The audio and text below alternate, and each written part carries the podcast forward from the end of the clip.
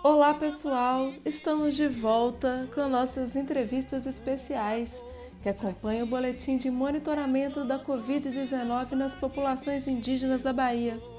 Meu nome é Ana Paula Lima e hoje ouviremos o depoimento de Juliana Amanayara, da etnia Tupinambá, localizada em Olivença, no sul da Bahia. Juliana é líder indígena, professora e mestranda em antropologia social na UNB.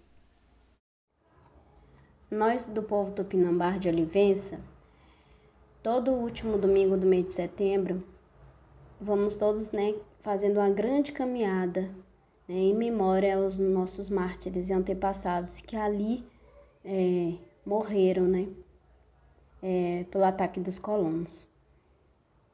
Esse ano mesmo, né, é, com, no contexto de pandemia, não deixamos né, de fazer a nossa tradição. É, estamos na vigésima caminhada do povo tupinambá e esse ano foi muito triste porque nem todos né, os nossos parentes das 20, 23 comunidades de Olivença pode estar junto com a gente em marcha, né? E nem todos, mesmo que próximo, né, pôde também participar. Mas não deixamos é, de cultuar, de fazer as nossas tradições, mesmo estando em poucas pessoas, né? Nossos caciques, nossos anciões, lideranças, todos estavam, né, de certa forma presentes, mesmo que não fisicamente todos, mas mentalmente todos estávamos em marcha, né? Na caminhada em memória aos nossos antepassados. Foi à margem do rio Cururupi que fiquei ali a lembrar a luta que meus antepassados travaram entre o rio e o mar. Ficou na história como Batalha dos Nadadores ou o grande massacre do rio Cururupi. Aquele rio de sangue, Cururupi, sete léguas de corpos mortos, com triste ter que relembrar. Mas foi o colono Mendissar que fez os índios guerrilhar. Hoje, nós, povo tupinambá de Olivença, caminhamos em marcha em memória aos mártires. A luta do grande líder Caboclo Marcelino, que enfrentou os coronéis, ali também, no Cururupi, para que em nosso território não adentrassem. Em marcha, vamos todos para mostrar que somos símbolo de resistência de um passado e de um presente, que pelos nossos direitos vamos lutar.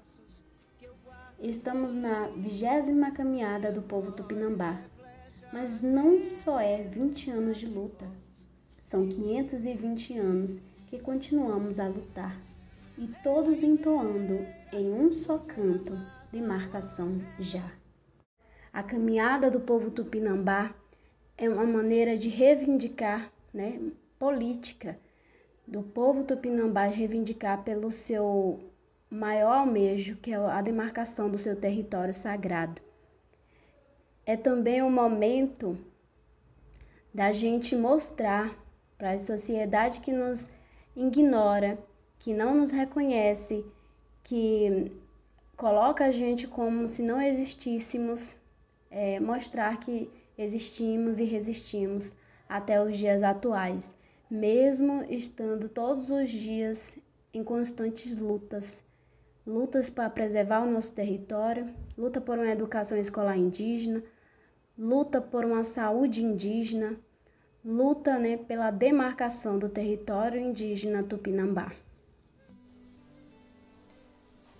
Símbolo de existência e resistência. Assim, chegamos ao fim da nossa entrevista especial com Juliana Amanayara, que nos contou como foi a marcha do povo tupinambá nesse ano de pandemia e nos encantou com suas palavras sobre a marcha e a luta de seu povo. Como disse no começo dessa entrevista, eu sou Ana Paula e faço parte da equipe de monitoramento da Covid-19 na população indígena da Bahia, junto com os meus colegas Jurema Machado, Guga Sampaio, Nathalie Pavelite, Rutian Patachó e Poliana Melo, que faz toda a parte de arte gráfica do boletim. Até a próxima! A mãe do Brasil é indígena.